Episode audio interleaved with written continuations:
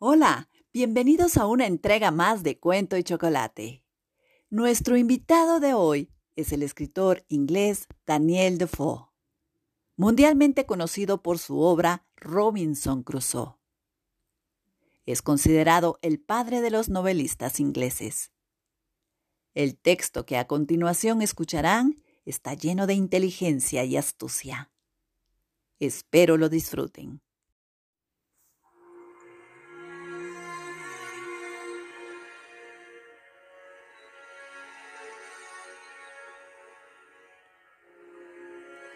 El fantasma provechoso de Daniel Defoe.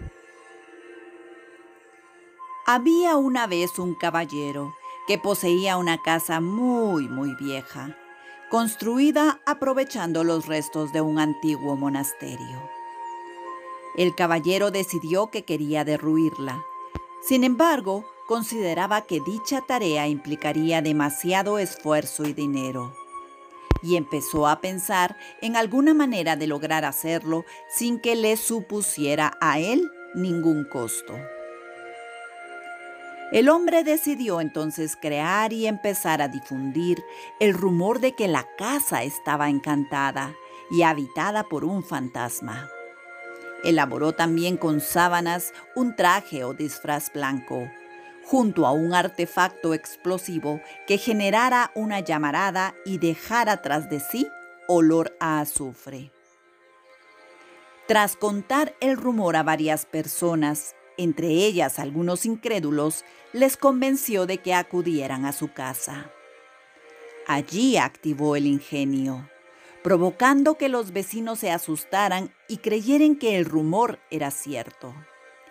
Poco a poco, más y más gente iría viendo a dicho ente espectral. Y el rumor fue creciendo y extendiéndose entre los lugareños. Tras ello, el caballero extendió también el rumor de que el motivo de que el fantasma estuviera allí podría ser el hecho de que hubiese en la casa un tesoro escondido. Así que en poco tiempo empezó a excavar para encontrarlo. A pesar de que no lo hacía, los vecinos empezaron también a creer que sí podía haber algún tesoro en el lugar.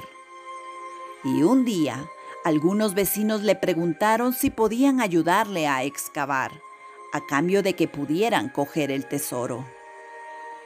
El propietario de la casa respondió que no sería justo que le tirasen la casa abajo y se llevaran el tesoro.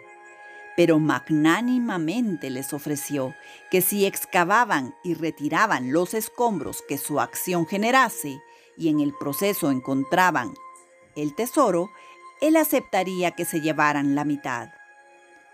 Los vecinos aceptaron y se pusieron a trabajar.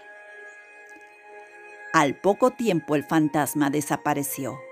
Pero de cara a motivarles, el caballero dispuso 27 monedas de oro en un agujero de la chimenea que después tapió.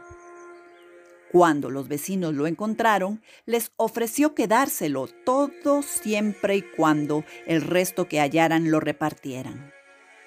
Ello motivó aún más a los vecinos, que ante la esperanza de encontrar más, fueron excavando hasta los cimientos.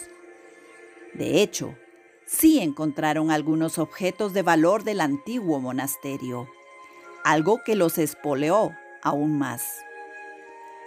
Al final, la casa fue derruida por entero y los escombros retirados, cumpliendo el caballero con su deseo y empleando para ello apenas un poco de ingenio.